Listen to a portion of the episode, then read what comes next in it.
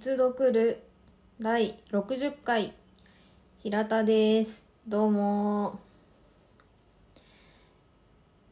えー、今回は堕落。それは一人荒野を歩くということ。ということで坂口安吾の堕落論を読んでいこうと思います。えー、多分今回から入れて6回にわたって、えー、坂口安吾の「堕落論」と「まあ、新堕落論」も一緒にそんなにあの短いテキストなので両方、まあ、一緒に読んでいけたらなって思うんですけど堕落論をやっていこうと思います。はい。ということでですね。まあなぜ堕落論なのかということを今回はちょっと喋ろうと思います。えー、皆さん坂口安吾は読みますか？私は結構好きで好きでと言ってもそんなに読んでないんですけど好きです。全体的に、えー、初めて読んだのは大学の、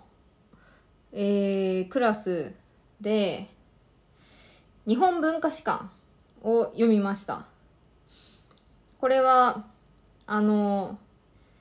あれはドイツ人だっけ？ブルーノ・タウトが日本に来て桂離宮とかあの辺を見とかなんかいろんなその日本の建物建造物を見て日本文化史館というまあそのうんそういうああいったあのまあ日本の伝統的な建築物やそのお茶だとか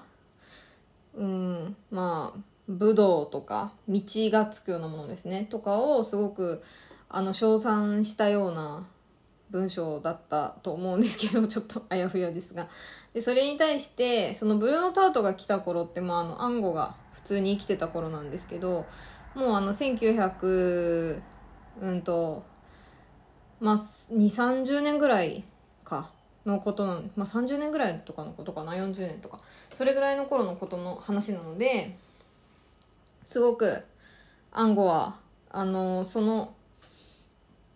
うんとその頃の日本って当たり前ですけどもう武士ではなくなっているし建築物もその日本の伝統的な形式から変わり始めている頃だしもちろん着物着てる人もすごく少ないしその洋服に変わりつつあった時だったのでそういった現実を見ないで、えー、まあうん、ある一部分だけを切り取って日本ということについて書かれたその日本文化史観という文章に対して、えー、暗号が同じ日本文化史観という題名であのそれを徹底的になんか皮肉るみたいな文章を出していてえっと、それを大学の時に読みました。あの、そういうクラスで。で、その時にすごく、あの、ユーモアがあって面白い人だなって思って、うん、なんかいい、いい、いい本、いい、いい文章だなって思ったのを覚えています。そう、あれですね。それにその頃は近代化とかが、とか西洋化がものすごく推し進められていた頃だったから、そういう時代に、そういうその、うん、西洋人から見た日本像っていうものを日本人という側から皮肉としてその西洋からの評価に対して皮肉とかユーモアで返すというそのうん遮奪 遮奪な反骨精神みたいなのがかっこいいなって思ったのをよく覚えています。で、で、多分大学の頃に堕落論とかも読んだんですけど、全然覚えてなくて、でですね、私、えっと、3、4年前ぐらいにちょっと体調を壊しまして、で、そのことを、まあ、あの、ある知り合いに、まあ、ちょっとその、治、まあ、元気、体が元気になってから伝えたら、あの、坂口安吾の小説をぜひ読みなさいということを言われまして、で、読みました。えっ、ー、と、あの、白地っていう短短編集なのかな？になるのかな？あの超有名な白痴が表題作になっている短編集を読んで。でそれの関連で「ダラクロン」も一緒に読んだらなんかたまげちゃって あれダラクロンってこんなんだったっけ？ってなったんですね。うんなんかまあ社会人になってからよく響く本だなというふうに思いましたうん、なんかその、大学生の頃に読んだ時は、不運そうなんだぐらいだったんですけど、私なんかその、この堕落っていう言葉が強すぎて、ワードとして。だからなんかあんまり、なんて言うんですかね、その言葉の強さにばっかり引っ張られてて、多分、うん、なんかその、堕落について、堕落しろって言ってる話だな、文章だなぐらいだったんですけど、まあ、今回大人になってから読み直しまして、うん、すごく示唆に富む文章だなと思ったと同時に、えー、私自身のそういった自己とか自分といったもののあり方についても、まあ、見直すいいきっかけになった本になりました。で、うん、今回このシリーズでは、その、私たちが考えている堕落と、坂口安吾が考えている堕落が違うっていうこと。そしてその、新堕落論と堕落論という、まあ二つの文章を通して、安吾が、うん、私たち日本人に向かって提唱したことの、うん、なんていうのかな。彼のそういう意志のようなものを考えていきたいなと思っています。で、えっと、この堕落論っていうのは、1946年に出てる文章なんですね。えー、今回は新潮文庫から出ている文庫本を使うんですけど、で、坂口安吾自身も、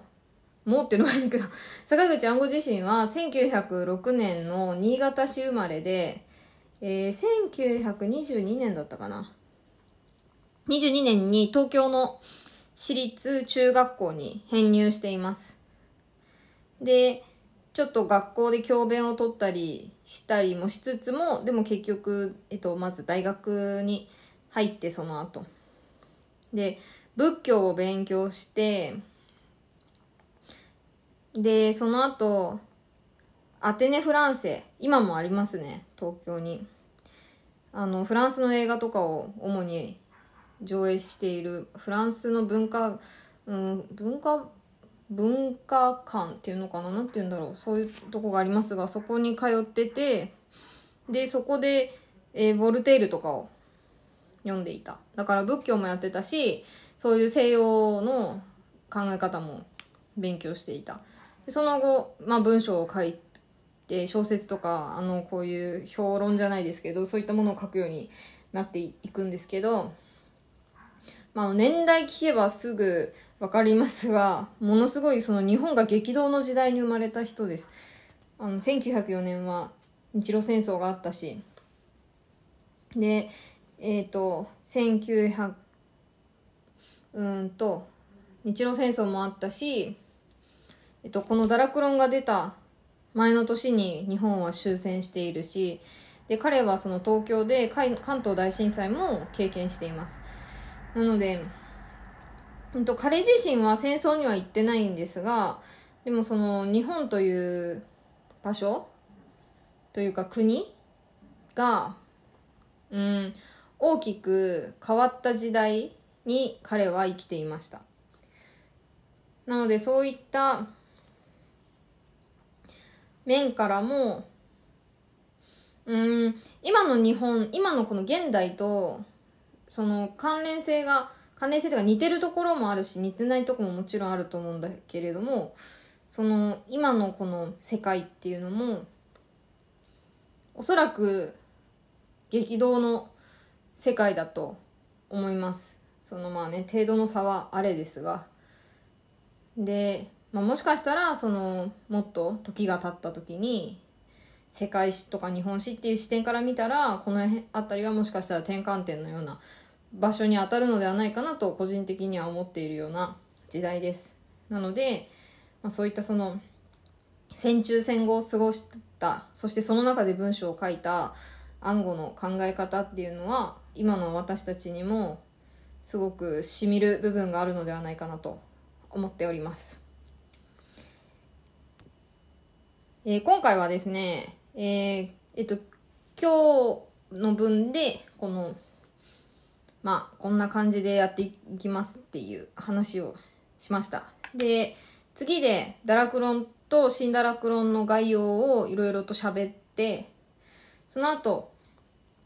あの日本文学史での位置づけとかあとは今話しましたが時代背景ももうちょっと詳しくやりたいなと